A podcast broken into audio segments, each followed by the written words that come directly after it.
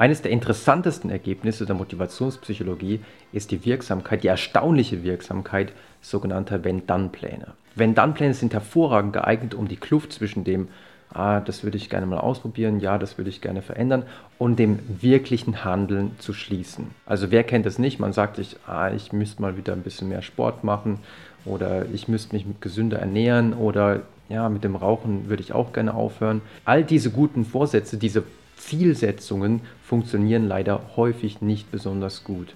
Was dagegen sehr gut funktioniert und für all diese Bereiche, die ich gerade genannt habe, liegen schon hunderte Studien vor und auch Meta-Analysen, in denen diese Studien zusammengefasst analysiert wurden. Was dagegen sehr gut funktioniert, sind die Wenn-Dann-Pläne. Also wenn ich morgen aufstehe, mir Frühstück gemacht habe, dann mache ich 20 Liegestützen. Wenn ich heute Abend das Bedürfnis habe, wieder nach den Keksen zu greifen, dann greife ich nach den Trauben. Wenn ich mich morgen unruhig fühle und nach einer Zigarette greifen möchte, dann schnappe ich mir die Sportschuhe und gehe joggen. Natürlich funktioniert das nicht immer, aber die Wahrscheinlichkeit, dass man das macht, was man sich eigentlich ursprünglich vorgenommen hat, die steigt tatsächlich enorm.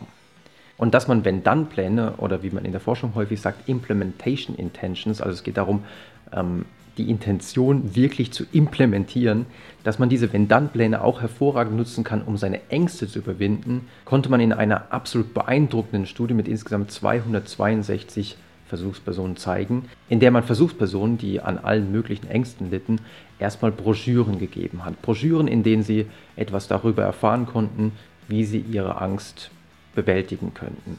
Also zum Beispiel mit Hilfe von progressiver Muskelentspannung. Also viele von euch kennen das wahrscheinlich.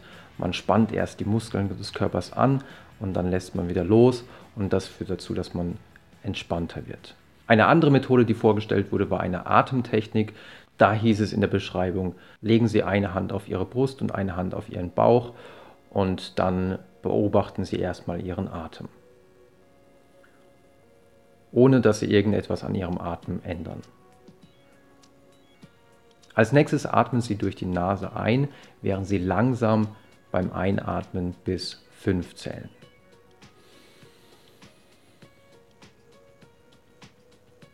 Wenn Sie jetzt ausatmen, atmen Sie bitte durch den Mund aus. Und auch wieder darauf achten, dass es langsam vonstatten geht, also auch wieder langsam bis 5 zählen. Während Sie das Ganze machen, achten Sie bitte darauf, dass Ihr Bauch sich mehr hebt und senkt als Ihre Brust also dass Sie mehr durch den Bauch atmen als durch die Brust. Und beim Einatmen können Sie sich auch wirklich vorstellen, wie sich Ihre Lunge ganz hervorragend mit Luft füllt. Also wirklich eine schöne Atemübung, die man vor angstauslösenden Situationen einfach mal kurz vorher ähm, durchführen kann. Aber nicht alle Versuchspersonen haben die gleichen Broschüren bekommen. In manchen Broschüren wurden diese ähm, Angstbewältigungsstrategien wie die progressive Muskelentspannung oder diese Atemtechnik gekoppelt an Wenn-Dann-Pläne. Also die Versuchspersonen sollten sich genau äh, Wenn-Dann-Pläne zurechtlegen, wann sie diese Strategien in ihren Alltag implementieren. Also zum Beispiel, wenn ich morgen aufwache, dann mache ich sieben Minuten progressive Muskelentspannung. Oder wenn ich morgen den wichtigen Vortrag im Büro halten muss, dann gehe ich 20 Minuten vorher nochmal auf Toilette und mache die Atemübung. Wenn man die Versuchsperson dieser Gruppe, die die Broschüre mit den Wenn-Dann-Plänen erhalten hatte, verglich mit den Versuchspersonen, die nur eine Broschüre bekommen hatten, dann stellte sich Erstaunliches heraus. Denn während in der Gruppe, in der keine Wenn-Dann-Pläne zum Einsatz kamen, die sogenannte Recovery Rate, also die Rate, die angibt, wie viele der Versuchspersonen aus klinischer Sicht nicht mehr an Ängsten litten, also sich sozusagen erholt hatten, die lag bei dieser Gruppe, also hat sich kaum verändert. Vorher hatten 53 Prozent der Versuchspersonen aus dieser Gruppe klinisch bedeutsame Ängste, also galten als behandlungsbedürftig. Und nachdem sie das Treatment bekommen haben, also einfach nur diese Broschüre bekommen hatten, waren es in einer Nachtestung immer noch 49 Prozent. Also ein Rückgang um nur 4%. Die ganze Intervention hat eigentlich gar nichts gebracht. Man hätte denen die Broschüre eigentlich gar nicht geben müssen. Und tatsächlich in der Kontrollgruppe, in der man äh, den Versuchspersonen gar keine Broschüre gab, zeigte sich genau das Gleiche. Also ob man eine Broschüre ohne Wenn-Dann-Pläne gibt oder ob man gar keine Broschüre gibt, machte in dem Fall wirklich überhaupt keinen Unterschied. In der Gruppe jedoch, in der man in die Broschüre noch diese Wenn-Dann-Pläne reingearbeitet hatte, gab es einen großen Effekt. Denn dort ging die Zahl derer, die als klinisch behandlungsbedürftig angesehen wurden, von 64% zurück auf 21%. Also ein gigantischer Rückgang um 43%. Und das Ganze nur mit Hilfe von Broschüren. Also wirklich toll eigentlich. Ja?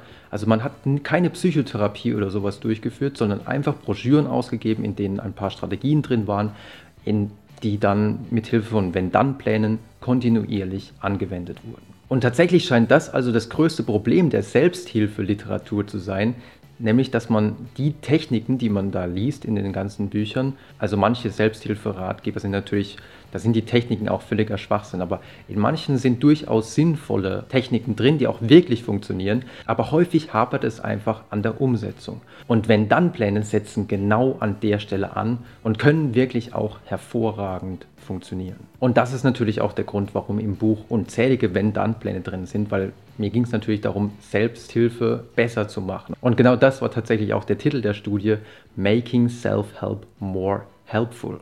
Also es geht wirklich darum, diese ganzen Strategien, die teilweise auch wirklich gut funktionieren können, die auch umzusetzen. Und gerade für Ängste sind Wenn-Dann-Pläne besonders geeignet, weil gerade wenn man in der Situation ist, in der man die Angst spürt, fällt es einem extrem schwer, sich bewusst daran zu erinnern, oh, was war das nochmal für eine Strategie, die ich da eigentlich anwenden wollte.